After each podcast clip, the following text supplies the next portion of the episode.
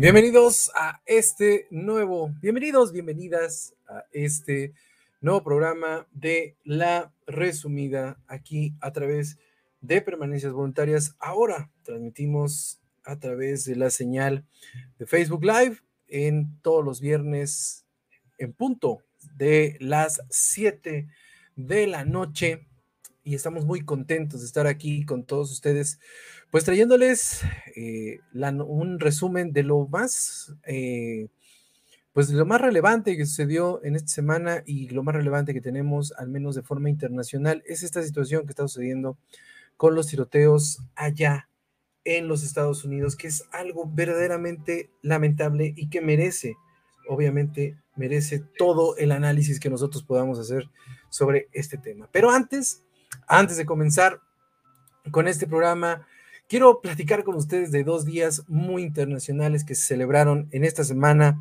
del 23 al 27 de mayo del 2022. Y tenemos, por ejemplo, el origen del Día Internacional de las Mujeres por la Paz y el Desarme, que se celebra el 24 de mayo de cada año.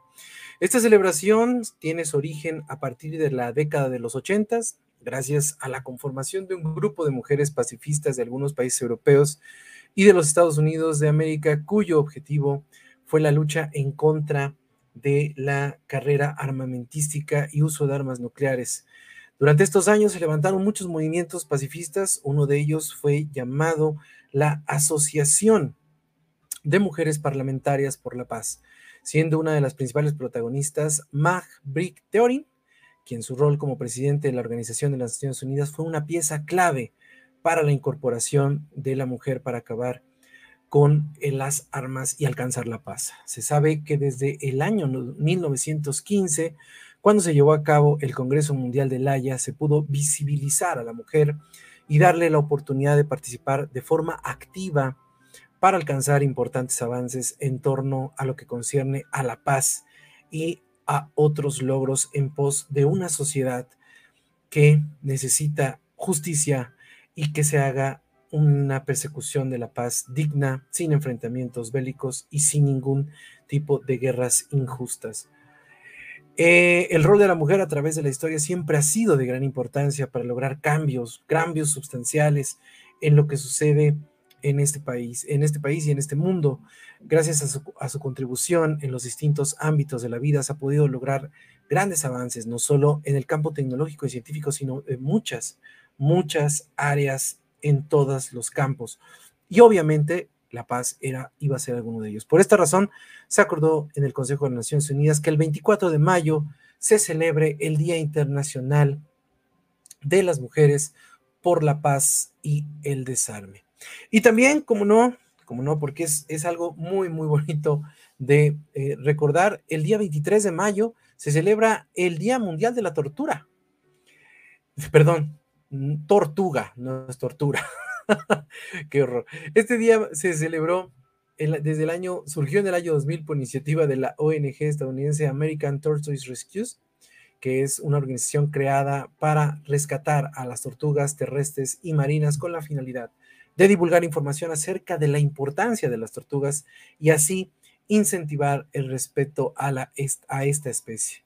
Algunos factores que ponen en riesgo la conservación de las tortugas están relacionados con la destrucción de su hábitat, el comercio de su carne y la elaboración de diferentes tipos de materiales a través de su carne y sus caparazones, así como el tráfico ilegal de huevos de tortugas que han venido a mermar todo lo que es la eh, pues toda esta situación de eh, el crecimiento de estas especies. Las tortugas o quelonios forman parte de los reptiles de este mundo y gran parte de su columna vertebral de las tortugas está unida a la parte dorsal del caparazón. Por lo tanto, muchos de estos animales sufren gran dolor al momento de que los asesinan. Se estima que existen 357 especies de tortugas en este mundo y varias de las cuales se encuentran bajo amenaza de extinción debido a factores como el cambio climático, la contaminación ambiental y la caza furtiva. El 23 de mayo, 23 de mayo se celebra el Día Internacional de la Tortuga. Y así Y así comenzamos este programa de La Resumida a través de Permanencias Voluntarias. Mi nombre es Ed López. Comenzamos en un programa dedicado a todo lo que es los tiroteos masivos en Estados Unidos. Encontrar la razón de ellos probablemente sea lo que nos ayude a todos a entenderlos y sobre todo a combatirlos en un país que desafortunadamente en muchas cosas es la punta de lanza de muchas situaciones. Comenzamos este programa de La Resumida a través de permanencias voluntarias.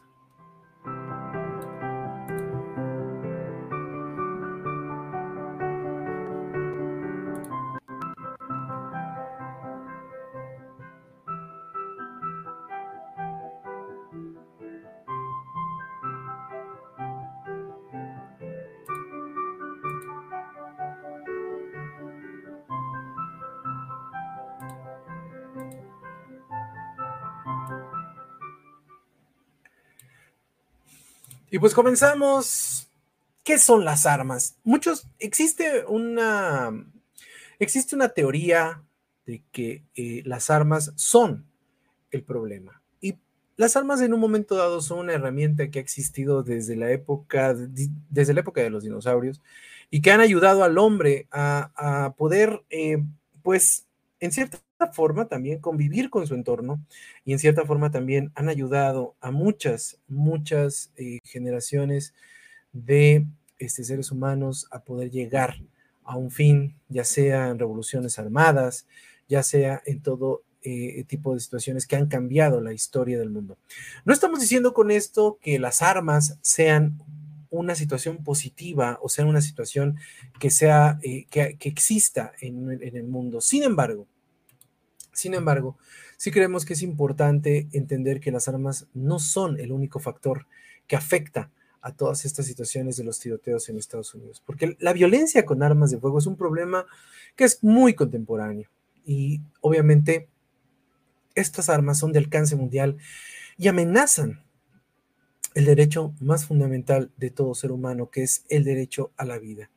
La violencia con armas de fuego es una tragedia cotidiana que afecta que afecta la vida de muchas personas a través del mundo entero y es la causa de muerte de más de 500 personas al día. Estas violencia con armas de fuego afectan a cualquier persona en cualquier situación de forma desproporcionada y las comunidades de color, a las mujeres y otros grupos marginados de la sociedad son el principal foco de estos ataques. En ocasiones, la mera presencia de armas de fuego puede hacer que las personas se sientan amenazadas o teman por su vida, lo que acarrea graves repercusiones psicológicas a largo plazo a nivel individual y también a nivel comunitario.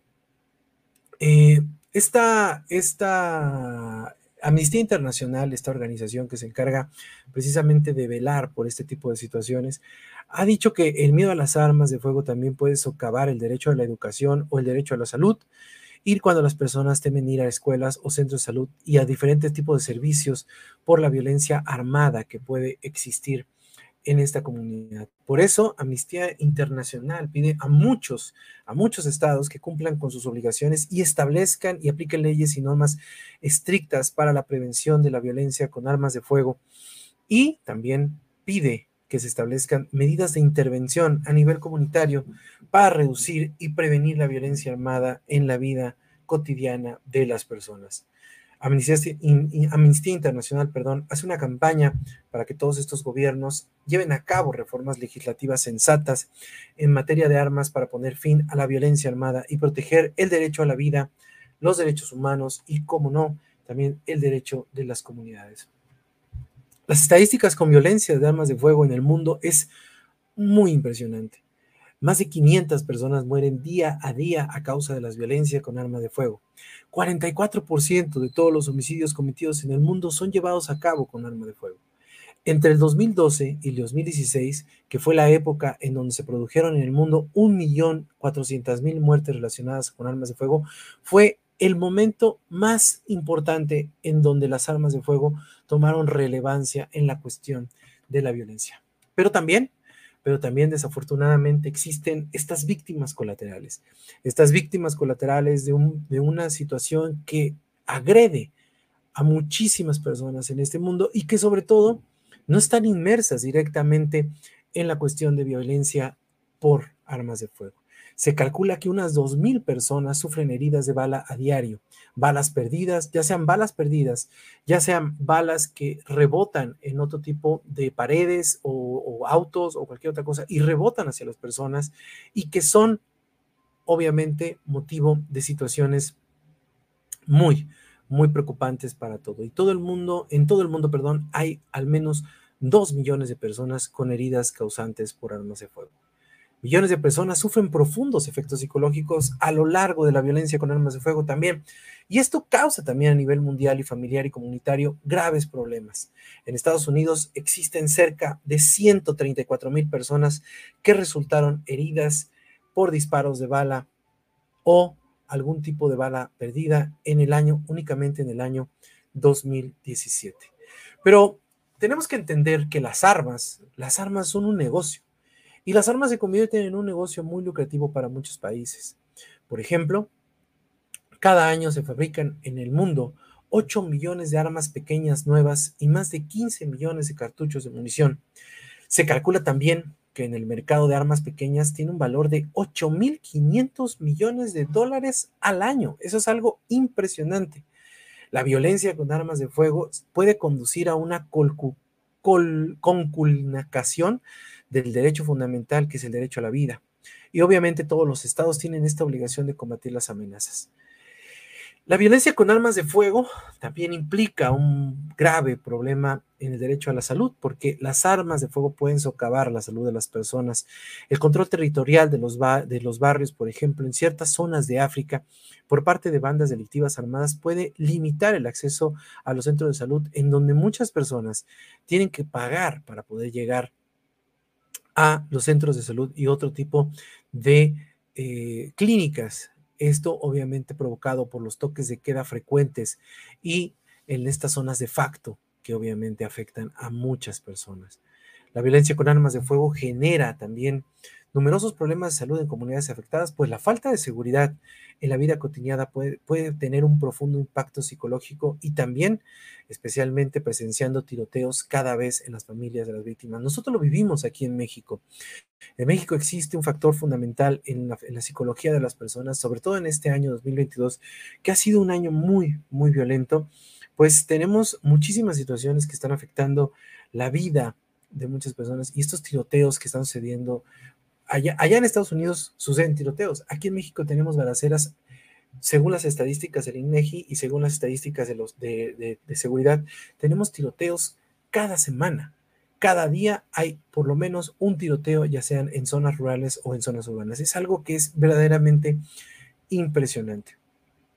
La violencia con armas de fuego en el mundo es particular, eh, particularmente extendida en muchas regiones de América Latina, donde imperan el acceso fácil a estas armas y una regulación insuficiente o la aplicación deficiente de la legislación concebida para combatir dicha violencia. En América Latina, por ejemplo, el Caribe, también este problema se va acentuando por la corrupción, la delincuencia organizada y el mal funcionamiento del sistema de justicia penal.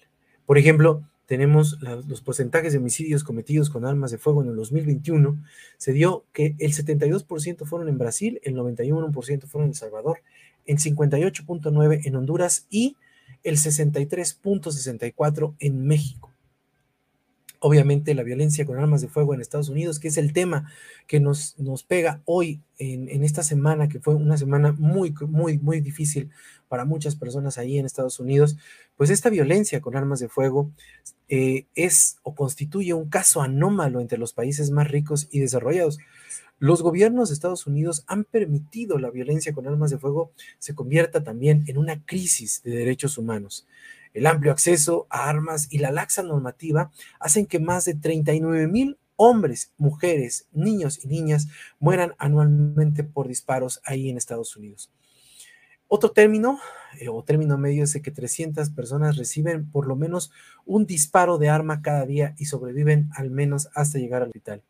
En el 2017, uno de los años más peligrosos ahí en Estados Unidos por heridas de bala, se dio que 39.773 personas murieron por heridas de bala y casi 109 personas al día. Per cápita estas cifras son significativamente más altas que otros países industrializados. Los homicidios causados por armas de fuego en Estados Unidos afectan de manera desproporcionada a las comunidades de color, sobre todo a los hombres de raza negra. En este momento, Estados Unidos no cuenta con medidas con, un, no cuenta con medidas como un registro nacional de armas de fuego y eso es muy preocupante porque también existe la venta, o sea, nosotros podemos comprar legal o ilegalmente armas en Estados Unidos y no existe ningún problema en hacerlo. Obviamente, obviamente, este grave problema en los Estados Unidos nos lleva al punto fundamental que hoy tocamos en este programa. Portar armas de fuego a la vista de público está actualmente permitido de igual manera en 45 estados de los 50 que hay en Estados Unidos. Solo siete, solo siete estados de Estados Unidos exigen presentar algún tipo de justificación satisfactoria o demostrar la necesidad de portar armas de fuego u ocultas. En, 50, en los 50 estados perdón, del país y en Washington, D.C., está permitido de una forma u otra portar armas de fuego ocultas al público sin ningún tipo de situación que las controle. Eso es de inicio el grave problema que tenemos con las armas de fuego. Y ahora, y ahora llegamos al punto fundamental de esta charla que yo quería tener con ustedes porque, bueno, independientemente de lo que está sucediendo en México, que es situaciones de violencia extrema y situaciones de violencia que desafortunadamente no, no nos ayudan en nada a seguir eh, avanzando psicológica, social, eh, emocionalmente, pues en Estados Unidos existen muchísimas situaciones que también tenemos que atender, porque hoy el problema que sucedió ahí en Uvalde, Texas, es que todos los, las 22 personas que fallecieron, incluyendo al, al, agresor, incluyendo al agresor, se dieron por, eh, se dieron, perdón, en personas de raza latina de descendencia latina. Es una comunidad que, eh, según lo, le, este, chequé cifras, es una comunidad que el, el 73% de las personas son de comunidad latina. Entonces, es bien preocupante lo que existe ahí en Estados Unidos. Pero para explicar la cultura de las armas que existe en Estados Unidos y lo que sucedió ahí, en Uvalde que ha reabierto este debate sobre control de armas de niños, pues, eh, niños, perdón, el control de armas en las personas ahí en Estados Unidos, pues es algo muy complejo la muerte de estos 19 niños, dos maestras también que murieron en el colegio Rob Elementary School, pues da pie a muchísimas situaciones, porque al menos, por ejemplo, ahí en Estados Unidos se da que 300, 390 millones de armas en Estados Unidos hay en circulación. La segunda enmienda en los Estados Unidos, eh, más bien, la, la función primordial de la segunda enmienda de Estados Unidos al, ser eh, la, enmienda que ayuda a todas las personas a tener un arma es para que todos los, americanos estén armados y puedan crear eh, este tipo de lo que vimos aquí en México, que son las, las, las guardias comunitarias, pues allí, allá en Estados Unidos esa era la idea principal, porque ¿Por qué? No lo sé. Es, era crear cierto tipo de, ejércitos y poder que todo mundo estuviera armado. Pero obviamente eso ha afectado a la larga porque el negocio de las armas se ha vuelto muy lucrativo y hoy por hoy hay 390 millones de armas en circulación en Estados Unidos. Estas cifras son de Small Arms Survey, es un proyecto de investigación con sede en Suiza que estima que estas armas se dan en todos los Estados Unidos. Los 10 países con más civiles propietarios de armas de fuego, o sea, son armas de fuego por cada 100 habitantes, son Estados Unidos a la cabeza, Yemen, Montenegro, Serbia, Canadá, Uruguay, Chipre, Finlandia, Líbano e Islandia. Esto es algo bien interesante porque, bueno, México no aparece, entonces no sé si, no sé si los, si los, si los, este, los suizos no voltearon para acá, pero probablemente tenga alguna razón. Estamos hablando que armas de fuego por cada 100 habitantes. O sea, es algo verdaderamente preocupante lo que existe ahí en Estados Unidos. Hasta el 2018 se estima que había 120.5 armas por cada 100 habitantes frente a 88 por cada 100 este, armas que había en el 2011.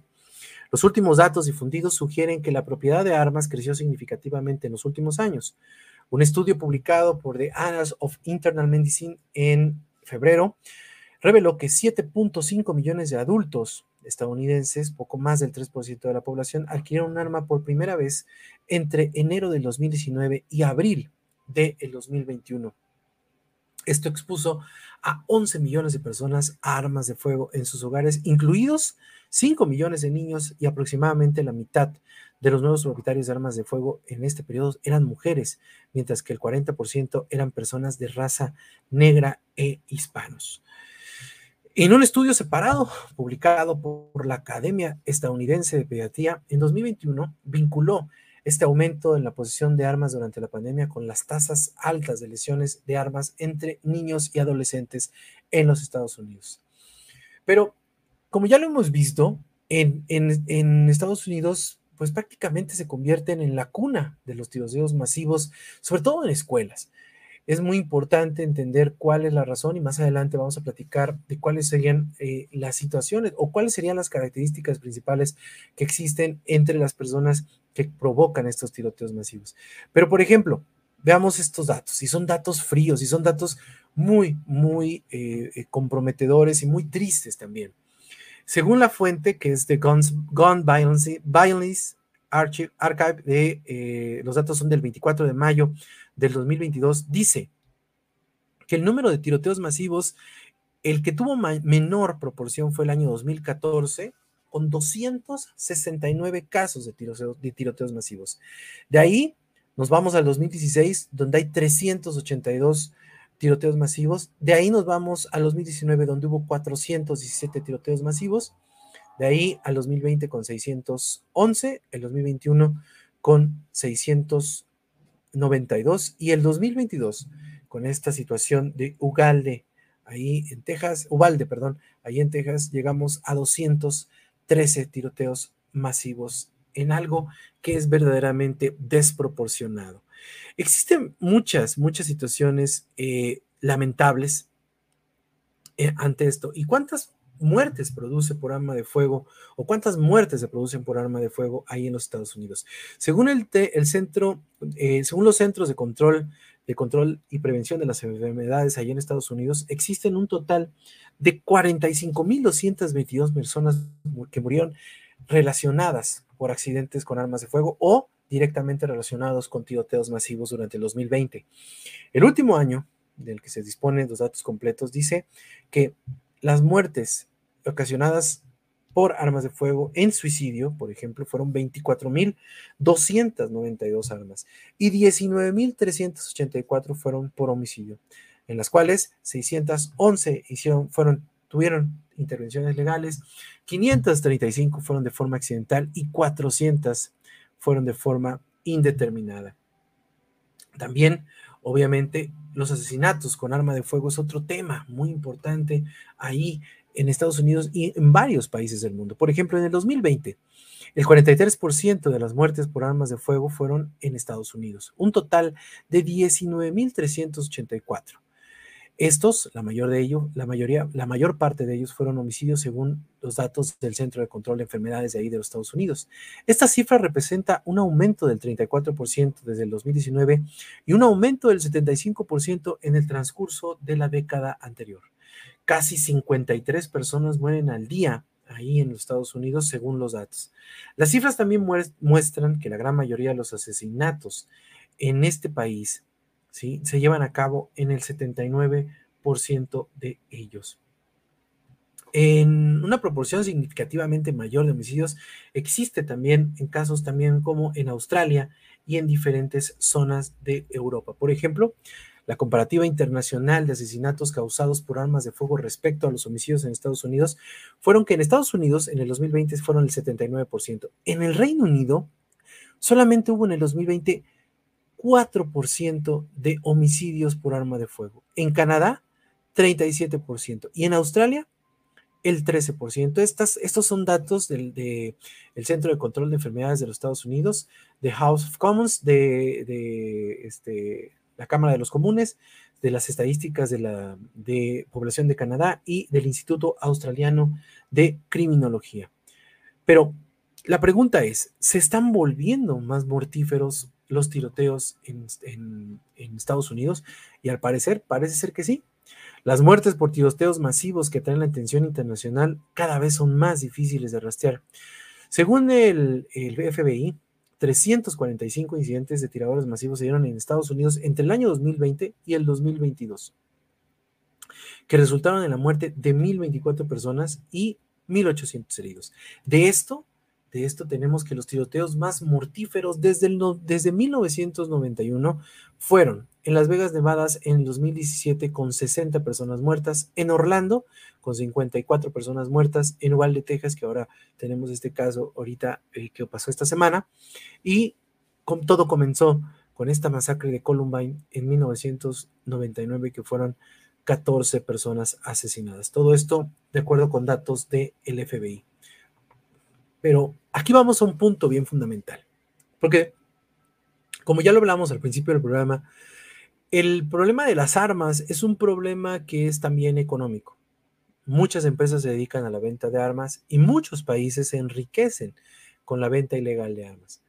A pesar de la indignación pública que existe ante todo esto y el apoyo estadounidense a las leyes más estrictas, en el 2020 se cayó al nivel más bajo en la venta de armas según una encuesta de Gallup un 52% de los estadounidenses secuestrados dijeron que querían leyes más estrictas para el control de armas, mientras que el 35% dijo que deberían seguir así, que no había ningún problema. La actitud de los estadounidenses sobre el control de armas es bien importante y ha sido muy, muy importante en la cuestión de las decisiones que se dan a través de este tipo de situaciones. El 11% de los encuestados dijo que las leyes deberían ser menos estrictas y algunas restricciones, como por ejemplo en Virginia, en donde muchas personas piensan, el 93% de las personas piensan que debe, debe ya hacerse una legislación más profunda de lo que es la, el control de armas. La regulación sin prohibición se da en Minnesota y en Virginia y las severas limitaciones a las armas de fuego y de asalto en Estados Unidos se dan en California, Connecticut, Hawaii, Maryland, Massachusetts, Nueva Jersey, Nueva York y Washington, D.C. ¿Quién se opone a las armas de fuego? Pues los grupos que están a favor y los que están en contra son muchos. Muchos, muchos ahí en Estados Unidos se encuentran a favor y en contra de lo que son las armas de fuego.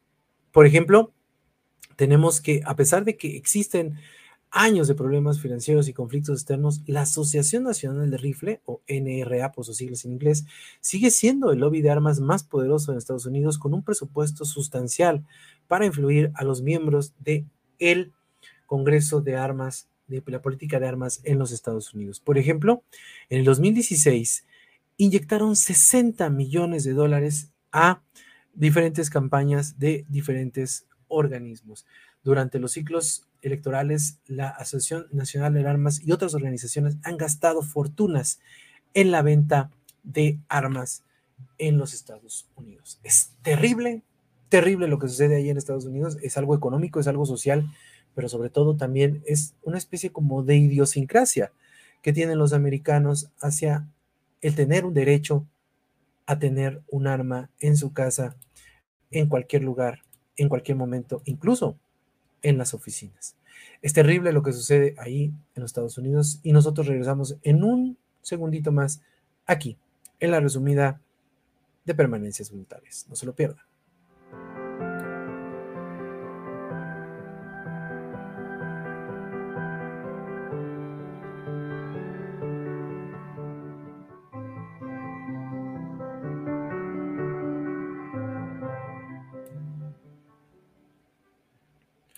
Pues bien, regresamos, regresamos aquí a este programa de la resumida. Ahí en la, pantalla, para, para, las personas que nos están viendo en YouTube y los que nos están viendo en vivo a través de las referentes redes sociales, les recordamos que también este programa va a estar en podcast ahí en Anchor, y también en Spotify, por si lo quieren ustedes checar y obviamente lo quieren compartir. Está, está, está con todos ustedes, obviamente, aquí a través de permanencias voluntarias. Y también tenemos para todo, insisto, todas las personas que nos están viendo en la pantalla de YouTube, pues pueden checar todos los programas que tenemos a través de permanencias voluntarias. Tenemos el Rapidín el lunes, tenemos el programa este, eh, Sin Daños a Terceros día martes, el programa Sin Nombre con mi querido Doug Olivares, lo tenemos los días miércoles. Vamos a tener también un programa de lucha, ya vamos a comenzar también con un programa de lucha libre y eh, los viernes tenemos la resumida y cerca de la oscuridad tenemos nuestro programa de terror que afortunadamente ha caído en muy blandito Gracias a todos ustedes y a las preferencias de todos ustedes por estos temas de terror que todos los días, todos los días nos llegan eh, diferentes temas que les gustaría que tocáramos, diferentes formas que gustaría que ustedes abordáramos todos estos temas. Y la verdad, me parece muy, muy bonito que lo hayan acogido muy bien este programa de eh, eh, nuestro programa de terror ahí en cerca de la oscuridad. Y como no, también todos los viernes en la resumida vamos a hablar eh, de un tema en específico de lo que haya pasado en la semana. Y este, este viernes tocó el tema de las eh, de los tiroteos masivos en Estados Unidos. Y bueno, ya hablamos de lo que son las armas, ya hablamos de lo que es toda esta situación de los tiroteos masivos en Estados Unidos, de, las, de la forma en cómo influye económicamente hablando y todo esto, pero vamos a hablar de la lista de las masacres en escuelas de Estados Unidos. Lo que sucede en Uvalde, lo que sucede ahí en Uvalde, en Texas, es algo muy, muy preocupante. 19 niños y dos maestros murieron asesinados ahí en Texas en una aparente e interminable lista de, de masacres que hay ahí en los Estados Unidos. Tenemos muchas, muchas trágicas este, en esta lista, pero vamos a ver las más significativas y las que se han puesto en, en, en el mar, en, el, en la pantalla y se han puesto algunas se han hecho documentales de ello y otras han sido el punto fundamental o el punto de partida de muchos debates. Por ejemplo, tenemos la masacre de Columbine, que fue trágicamente famosa. El ataque a esta escuela secundaria ahí en Columbine, Colorado, 72 años se dio después de la también conocida como la masacre de la escuela de Littleton, que quedó, por el contrario, grabada en fuego en la memoria de todo el país. Dos alumnos de los últimos eh, años, Eric Harris y Dylan Kleblock, asesinaron en casi una hora, el 20 de abril de 1999, a 12 escolares entre 14 y 18 años de edad, a un profesor y luego se suicidaron en una forma terrible que sucedió ahí en Columbine. La masacre es considerada el arquetipo de los ataques en escuelas allá en Estados Unidos, que aumentaron luego de manera abrupta el término efecto Columbine, que surge después de muchos atacantes posteriores que inspiraron o se inspiraron en esta brutal masacre. El concepto de generación Columbine es otro de los neologismos relacionados con el ataque en Colorado y que es utilizado hasta el día de hoy. Todos los escolares que nacieron después del 20 de abril de 1999 en Estados Unidos son clasificados como la generación Columbine, niños y jóvenes que no conocen un mundo sin tiroteos en establecimientos escolares. Se considera que el presidente Bill Clinton fue el primer presidente estadounidense en fracasar en el intento de reformar las leyes para aportar armas en este país. Clinton quería controlar el mercado de armas y a sus compradores, y al menos o al menos lo intentó. Si bien el Senado aprobó una forma más laxa de esa medida, la Cámara de Representantes rechazó esta reforma. Y de ahí nos vamos al 2008, el 14 de febrero del 2008, en Illinois, California, en Connecticut, la Universidad del Norte de, Illinois, en DeKalb, un estudiante de 27 años ejecuta en un aula a cinco personas y se suicida. El 2 de abril del 2012, en la escuela de Oikos, en Oakland, California, un hombre de 43 años entra a una escuela cristiana y mata a tiros a siete adultos.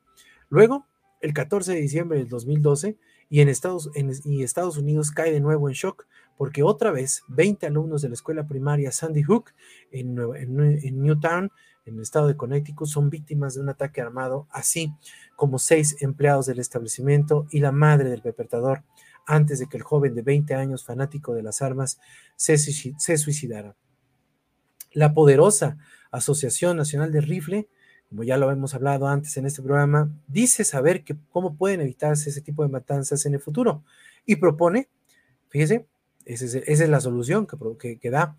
Que todas las escuelas del país sean vigiladas por policías armados y que los maestros y algunos alumnos seleccionados sean entrenados para el uso de armas y también sean entrenados para reaccionar en sistemas de violencia en los Estados Unidos. Scott Brown es el primer político republicano que exige una prohibición total a nivel nacional de fusiles de asalto, pero da marcha atrás poco después de una forma muy sospechosa. Al menos algo cambió en el estado de Nueva, York, donde el gobernador Andrew Cuomo ordena prohibir la posesión privada de rifles y cargadores con más de siete disparos. También en Colorado y Connecticut recrudecen sus leyes sobre la posesión de armas. Todo esto, todo esto derivado de la masacre de Columbine. En el Congreso del presidente Barack Obama fracasa y por el contrario con una iniciativa para la prohibición de armas semiautomáticas en manos de privados y también para la verificación de compradores de armamento. La espiral de violencia sigue y sigue ascendiendo en Estados Unidos. ¿Por qué? Porque en California, en Washington, en Florida y dos veces de nuevo en Texas existen otra vez masacres de este estilo. El 7 de junio de 2013, en el Colegio de Santa Mónica de California, un hombre de 23 años asesina a cinco personas antes de ser abatido por la policía. El 24 de octubre de 2014, en la escuela secundaria de Marysville, en Estados Unidos, ahí en Washington, cuatro personas mueren por un adolescente de 15 años que disparó indiscriminadamente a su alrededor antes de dispararse en la cabeza.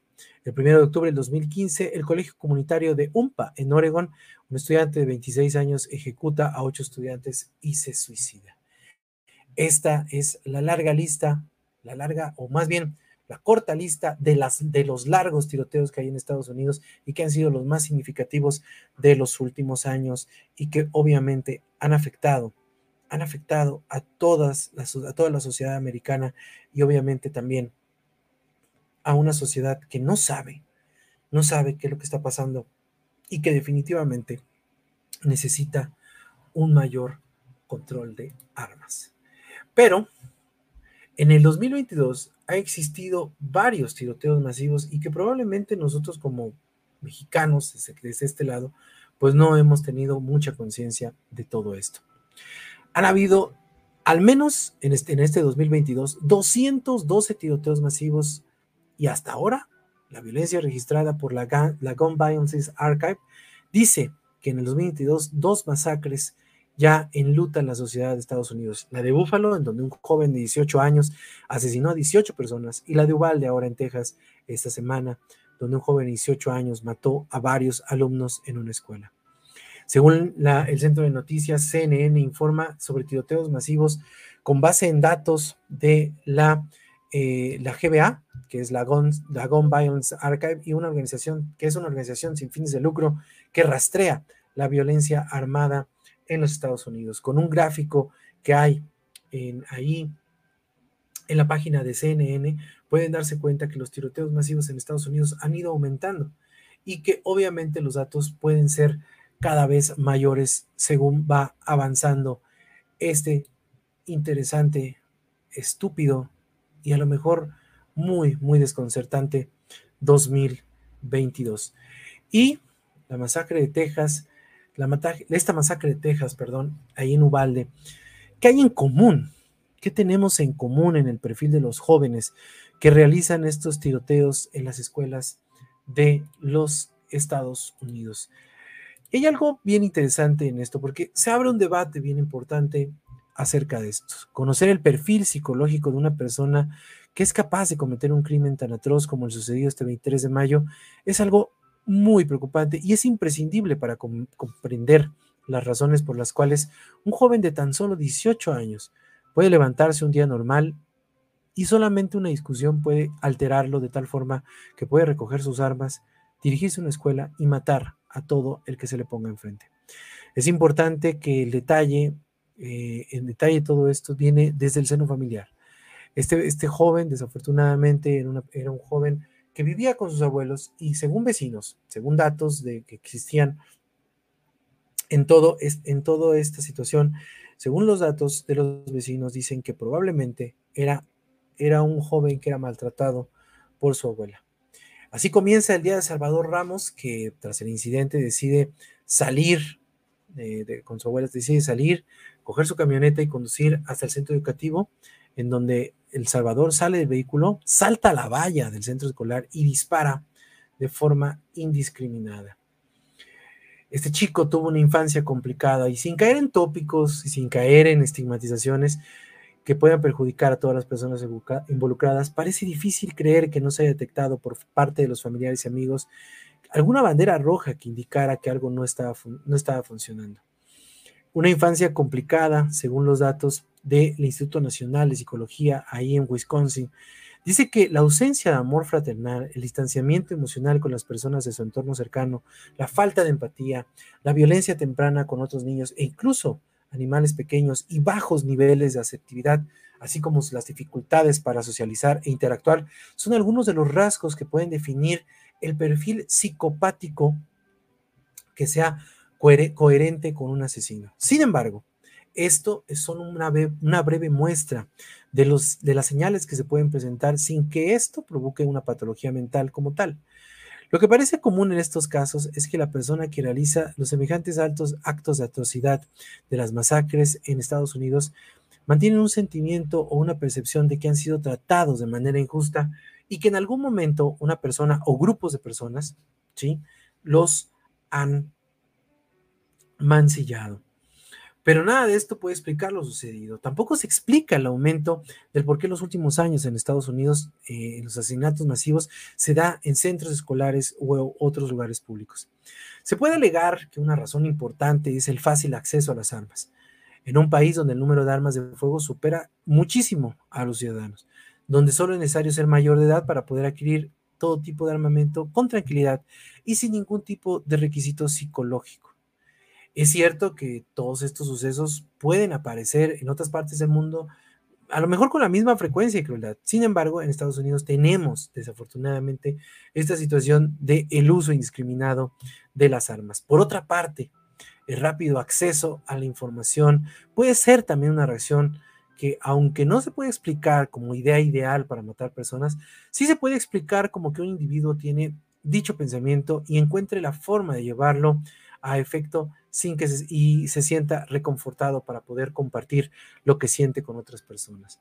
Parece entonces probablemente que este aumento de incursiones asesinas se haya visto reforzado por la posibilidad de irritación con una mayor exposición como los ejemplos que existieron en todos los demás tiroteos el acceso demasiado rápido a la información, en donde los jóvenes tienen un acceso inmediato a la información compartida en redes sociales, también se comparten otros datos y contenidos que pueden ser o pueden malinterpretarse como una forma de, que, de tener una atención mal llevada.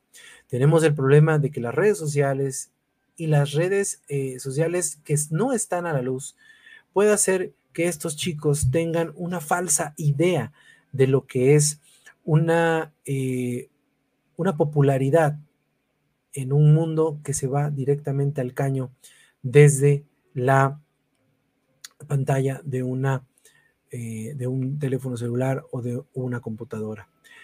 Por lo tanto, este tipo de situaciones fomentan el morbo y la curiosidad puede ser parte de algo que está fuera de los estándares definidos por la sociedad y las imágenes. Los videos y los comentarios se hacen virales y las personas que perpetran este tipo de, tiroteos piensan que son populares, sin embargo, únicamente son víctimas o mayores víctimas del morbo. Esto lo dice Ana Elizabeth Beltrán Velasco, que es profesora de psicología y neuropsicología de la Universidad Nebrija en Madrid, España, según un artículo publicado por The Conversation en The Conversation, perdón, cuya versión original pueden checar en el Internet.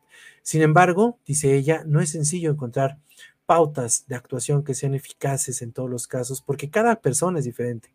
En cada caso y evento concreto se puede funcionar como detonante cualquier situación y que nunca haya presentado signos con anterioridad. Y obviamente, obviamente, esto devela muchas cosas la venta de armas masivas, la situación que existe en cuestión de problemas psicológicos que no son atendidos por los familiares de los, de los, jóvenes o de los perpetradores de los eventos de los eventos de este, tiroteos masivos y todas estas situaciones también tienen un chivo expiatorio. Y ese chivo expiatorio ha sido el desafortunado o la desafortunada correlación que quieren intentar entre las armas de fuego y los videojuegos y la violencia que existe en los videojuegos. Después de dos tiroteos en 24 horas en la administración de Trump el 6 de agosto de 2019, que mataron a 30 personas, hirieron a docenas más este fin de semana, ese, ese fin de semana, perdón, el presidente de los Estados Unidos dirigió el lunes por la mañana condenando el racismo, la violencia y la intolerancia del supremacismo, supremacismo blanco, perdón, ¿sí? Pero no abordó el presidente Trump en ese momento directamente las fallas en su propia retórica. Él dijo que entre las posibles causas de las acciones de ambos tiradores, tanto en El Paso, Texas, como en, Dayton, Dayton, Ohio, Trump apuntó a los videojuegos, que dice, debemos detener la glorificación de la violencia en nuestra sociedad. Esto incluye los videojuegos horripilantes y espantosos que ahora son comunes. Hoy es demasiado fácil para los jóvenes con problemas rodearse de una cultura que celebra la violencia. Obviamente los comentarios de Trump hicieron eco en los líderes de la minoría de la Cámara de Representantes, como Kevin McCarthy, que es un republicano de California y que dijo a Fox News en ese momento que era imperativo que la idea de los videojuegos deshumanizan al individuo para tener luego que disparar a personas y a otros seres humanos. Y siempre he sentido, según lo dijo Kevin McCurney, que es un problema grave de futuras generaciones. Trump intentó vincular los videojuegos violentos como, como, la causa de las acciones del atacante y después de la masacre de Stottenham Douglas en la high school en Parkland, Florida, dijo que este tiroteo celebró el uniones de seguridad con jefes escolares en la Casa Blanca tratando de abordar la crisis y apuntando hacia los videojuegos como el principal problema de las eh, situaciones en Estados Unidos. Culpar a los videojuegos se hizo más frecuente después del tiroteo de Columbine en 1999, según informó ampliamente eh, eh, muchos, muchos medios, porque estos adolescentes estaban relacionados o estaban muy relacionados con este videojuego que se llama Doom. Y obviamente eso, eso llevó eh, a llevar la teoría de que los videojuegos y la violencia en los en los en, Estados Unidos eh, era prácticamente una una situación que llevaba una al lado de la otra. Sin embargo, sin embargo, muchos, muchas personas han eh, aceptado que los videojuegos no son la principal fuente del problema.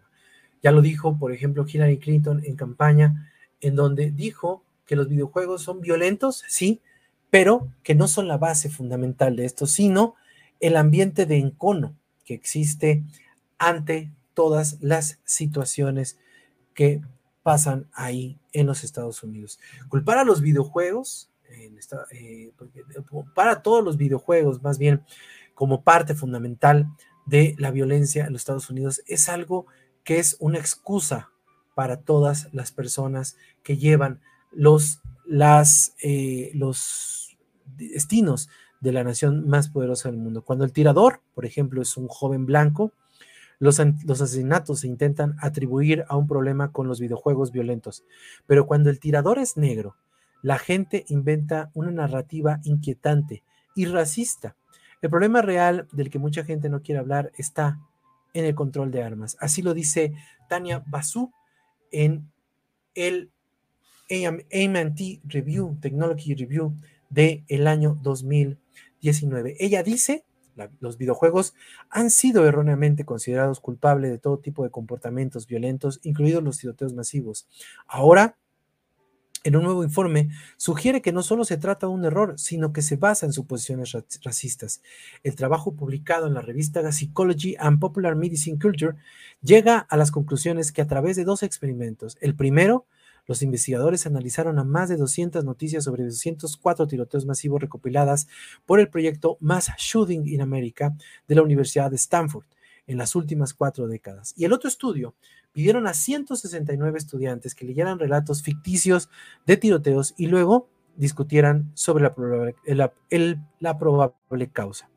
En el experimento con los estudiantes, los participantes, un 88% blancos y un 65% mujeres, leyeron un relato inventado sobre un tirador masculino de 18 años que se decía estaba obsesionado con los videojuegos.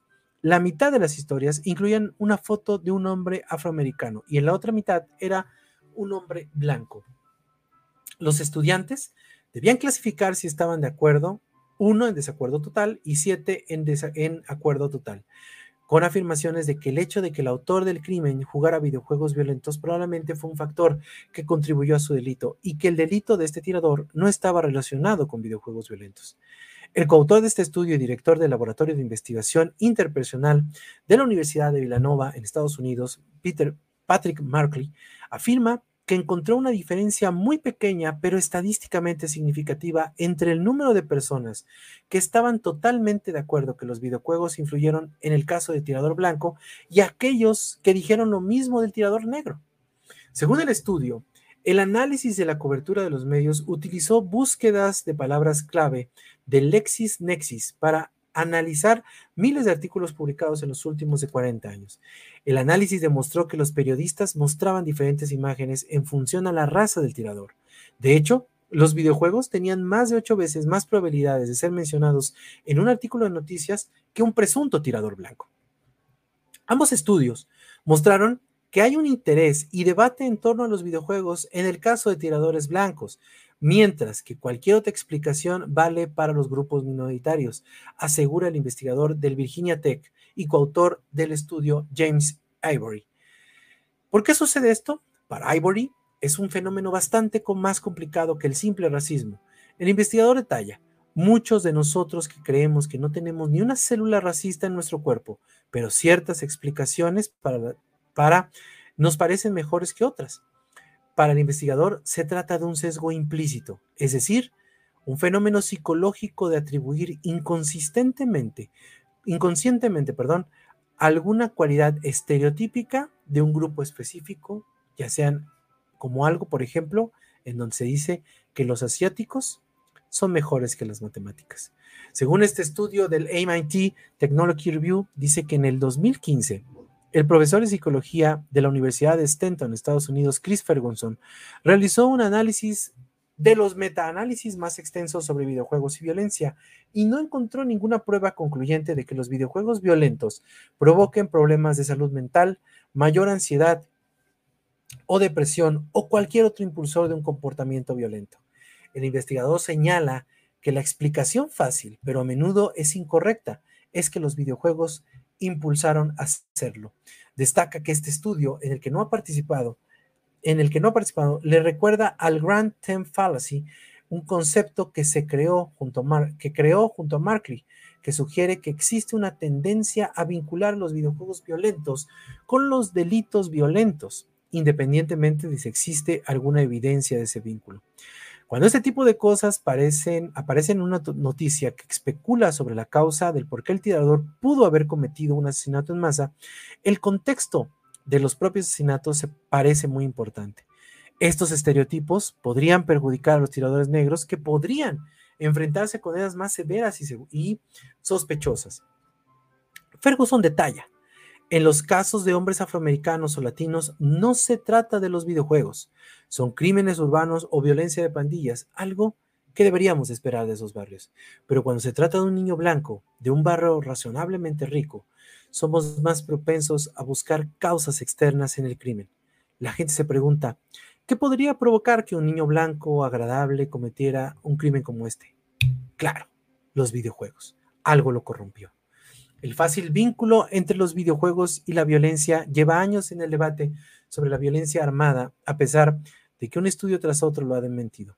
Tanto Ferguson como Ivory sugieren de que se tratan de falsas pistas que desvían la atención del problema real de los tiroteos masivos, el control de armas. El segundo afirma, el debate no va de videojuegos. Los videojuegos aparecen cuando ellos, los políticos, no quieren hablar de otra cosa, como la regulación de armas de fuego. Cuando existe un debate sobre los videojuegos y la violencia, es más de lo que quieren no quieren hablar los políticos. Sin embargo, a pesar de lo difícil que resulta sacar los videojuegos de la conversación, los prejuicios raciales que la gente apenas sabe que tienen serán los más difíciles de eliminar. Esto dice, esto dice Tania Basú, que es traducido por Ana Milotinubic el 19 de septiembre de 2019 del MIT Technology, Technology Review. Y así, con este debate que pusimos sobre la mesa de nuevo, terminamos un nuevo programa de la resumida de permanencias voluntarias. Nos vemos la próxima semana en un nuevo podcast de todas estas cosas que pasaron o de las cosas más relevantes que pasaron en la semana en un nuevo programa de la resumida. Mi nombre es Ede López. Nos vemos la próxima semana. Hasta la próxima.